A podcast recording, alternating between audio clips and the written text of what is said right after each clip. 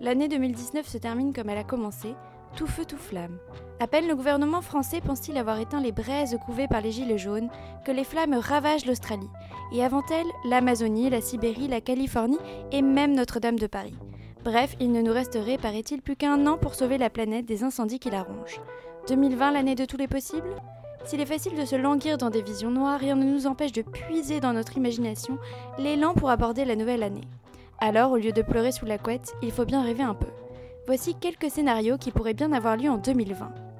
La France brille aux Jeux Olympiques de Tokyo, une femme sort victorieuse à l'élection présidentielle américaine, la COP26 entraîne une large majorité des pays à baisser leurs émissions en CO2, plusieurs maladies sont endiguées, la rougeole au Congo, la pneumonie en Chine, des villes sont alimentées par l'IA et des robots sociabilisés fleurissent dans les foyers.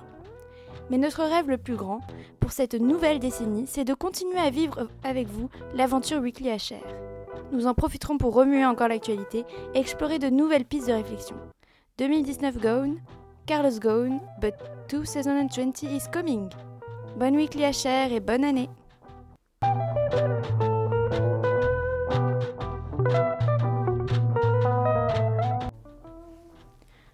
Lundi, je travaille donc je suis.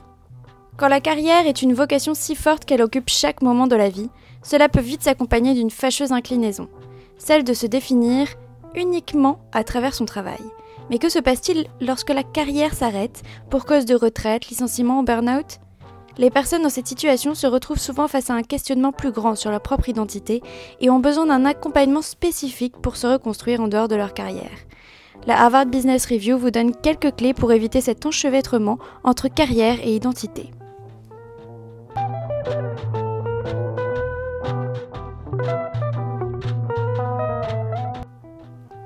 Mardi, automatisation. Les quatre règles d'or.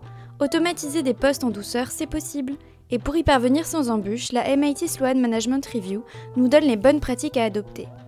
D'abord, susciter l'enthousiasme de ceux dont les postes seront impactés.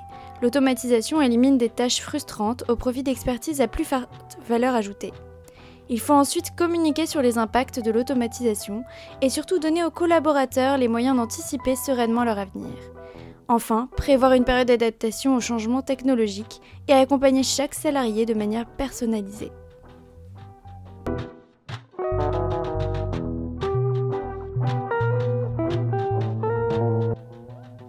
Mercredi, mais ce qu'il ou elle est pénible? Il n'est pas rare d'entendre cette phrase de la part d'un manager et pour cause, 10% de la population adulte serait constituée de personnalités difficiles, selon François Lelord, psychiatre. Du pessimiste au contrôleur, en passant par le maniaque, ces personnalités ne sont pas toujours simples à manager.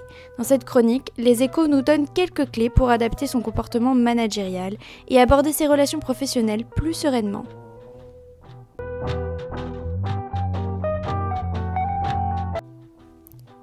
Jeudi, être soi-même au travail, bonne pratique À l'ère de l'inclusion et de la diversité au travail, les employeurs demandent souvent à leurs collaborateurs de rester eux-mêmes au travail. Faut-il alors se sentir coupable d'adopter une personnalité différente pour mieux se fondre dans la masse? C'est plutôt l'inverse que préconise Fast Company. Garder une distance entre sa personnalité au travail et sa personnalité privée permettrait de mieux gérer ses échecs et diminuer leurs conséquences. La balle serait donc dans le camp des employeurs, repenser leur management et leur culture d'entreprise motiverait les employés à être eux-mêmes, même au travail.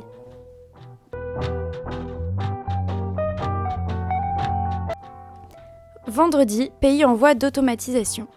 Les pays en voie de développement vont souffrir de l'automatisation, en tout cas plus que les pays développés. La MIT Sloan Management Review nous livre les conclusions de cette étude. 9% des métiers des pays de l'OCDE sont à risque face à l'automatisation, 35% au Sri Lanka et 42% au Ghana.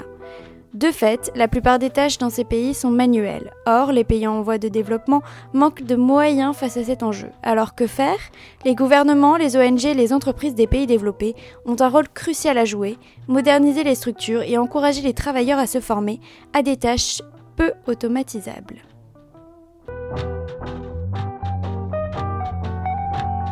Weekly HR, la newsletter qui revient sur une semaine 100% RH tous les vendredis à 8h.